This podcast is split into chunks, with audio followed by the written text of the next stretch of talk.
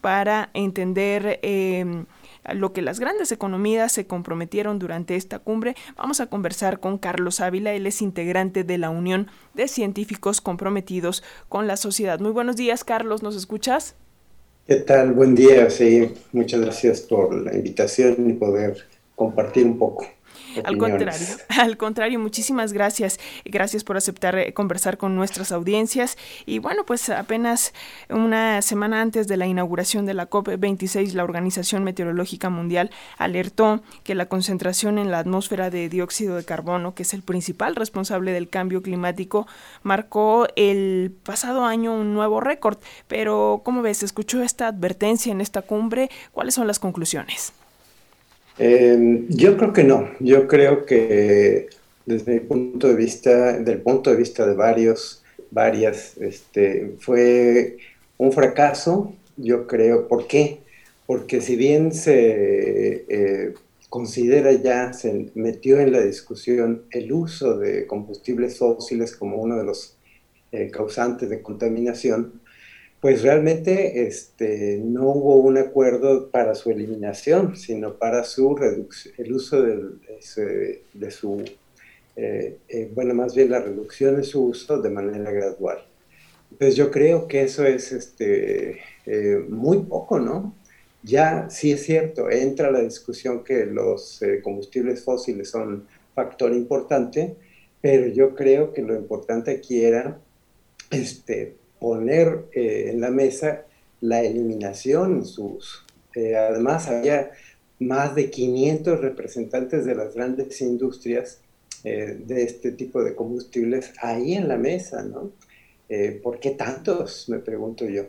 y esto pues es muy importante porque finalmente lo que esperan también muchos expertos es que con estos acuerdos pues eh, a lo mejor la temperatura suba a 1.9 grados y eso significa que, por ejemplo, los, eh, los arrecifes de coral pues disminuyen hasta 75%, ¿no? Eh, si sube 2.2 grados o más, que por, estas, por estos acuerdos podría ser muy posible, los arrecifes de coral pueden disminuir hasta 99%. entonces, eso es Uf, eh, difícil, ¿no? Yo creo.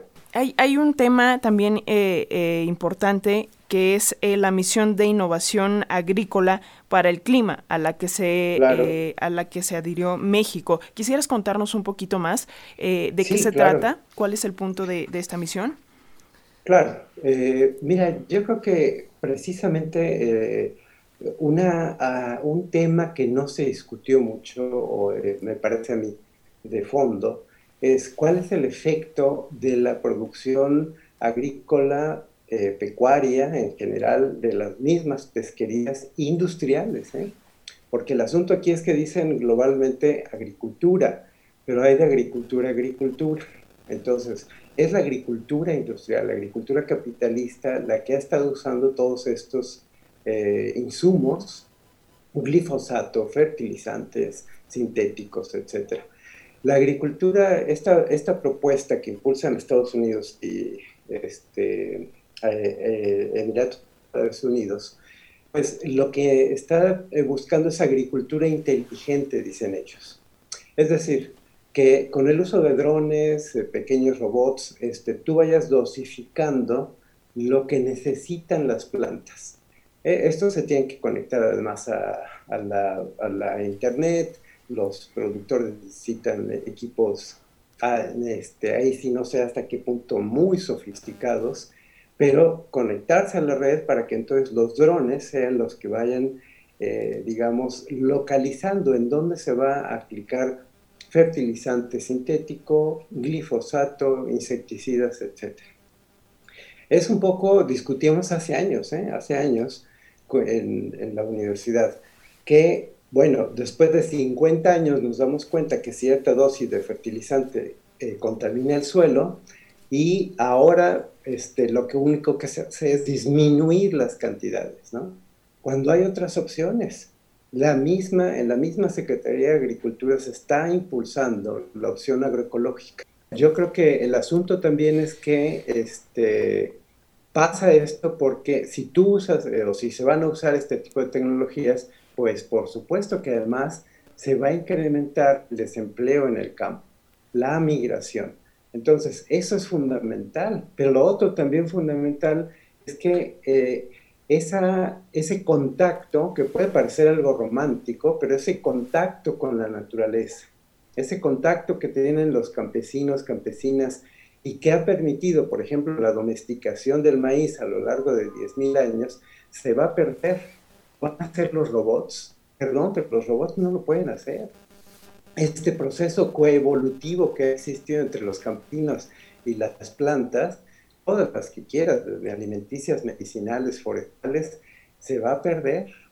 Eso me parece a mí sería gravísimo, ¿no? Ahora, no se dice, por otro lado, que, este, por ejemplo, la ganadería industrial genera el 20% eh, de los gases de efecto invernadero, ¿no? Que el uso de fertilizantes sintéticos genera óxido nitroso, que es otro gas de efecto invernadero.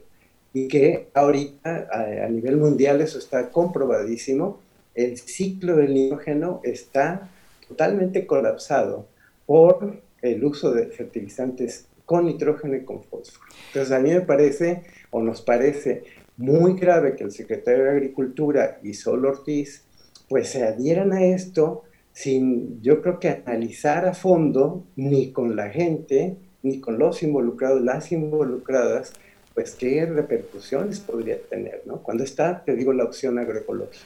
Rápidamente, Carlos, en un minutito respecto a este tema, ustedes enviaron una carta al presidente Andrés Manuel López Obrador, ¿no? Eh, sí, se envió una carta este, colectiva al presidente. Así es. Eh, están pidiendo la renuncia del secretario de eh, Agricultura y Desarrollo Rural. ¿Es correcto? Sí, sí, se pide esa renuncia este, porque, por lo que te expongo en parte, ¿no? Este, creo que si, se, si hay opciones agroecológicas, si hay opciones que tienen que voltear a ver la agricultura campesina, la eh, eh, en su justa dimensión.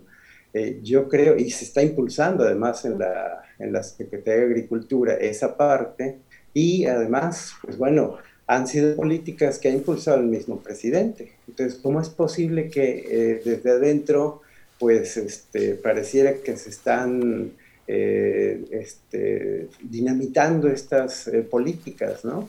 Eso nos parece este, grave. Bueno, pues vamos a estar muy al pendiente. Muchísimas gracias, Carlos Ávila, integrante de la Unión de Científicos Comprometidos con la Sociedad. Vamos a ver qué respuesta tiene esta misiva y muchísimas gracias por estos minutitos para las audiencias de Radio Educación. Al contrario, muchas gracias. Saludos.